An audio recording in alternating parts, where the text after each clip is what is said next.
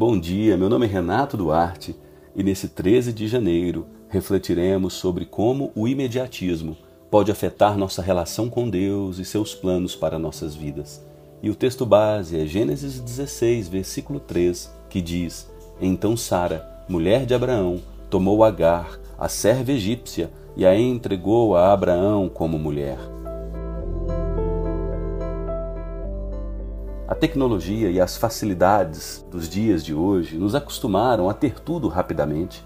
Essa mentalidade de imediatismo pode se infiltrar em nossa fé, levando-nos a tomar decisões precipitadas para acelerar as promessas de Deus.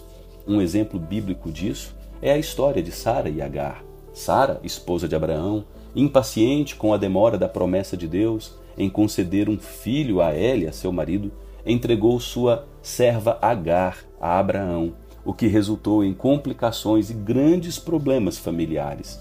Essa história ilustra o perigo de agir impulsivamente, sem esperar pelo tempo de Deus. Isso pode acontecer de várias maneiras. Pode ser um relacionamento iniciado sem considerar os princípios bíblicos. Pode ser um emprego aceito sem respeitar os devidos valores.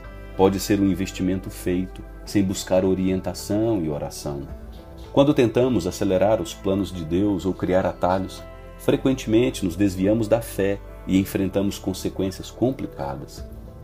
Mas precisamos fazer uma pergunta: por que Deus nos faz esperar?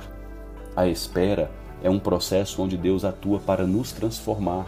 É um período em que Deus molda nosso caráter, ensina paciência e nos ensina a confiar verdadeiramente em Suas promessas. Esperar pelo tempo de Deus não é uma pausa inativa, pelo contrário, é um período de crescimento ativo.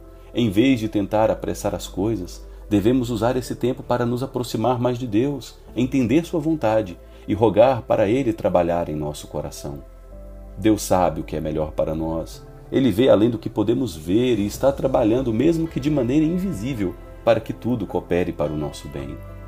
Na próxima vez que a impaciência bater a sua porta, lembre-se da história de Sara e Agar. Lembre-se de que cada promessa de Deus tem seu tempo e que nossa confiança deve estar nele, não em nossos próprios esforços. Os planos de Deus são sempre melhores e mais perfeitos do que os nossos. Que Deus abençoe seu dia com paciência, com confiança e com a sabedoria de esperar em seu tempo perfeito. Tenha um excelente dia e até amanhã, dia 14 de janeiro, se Deus assim o permitir.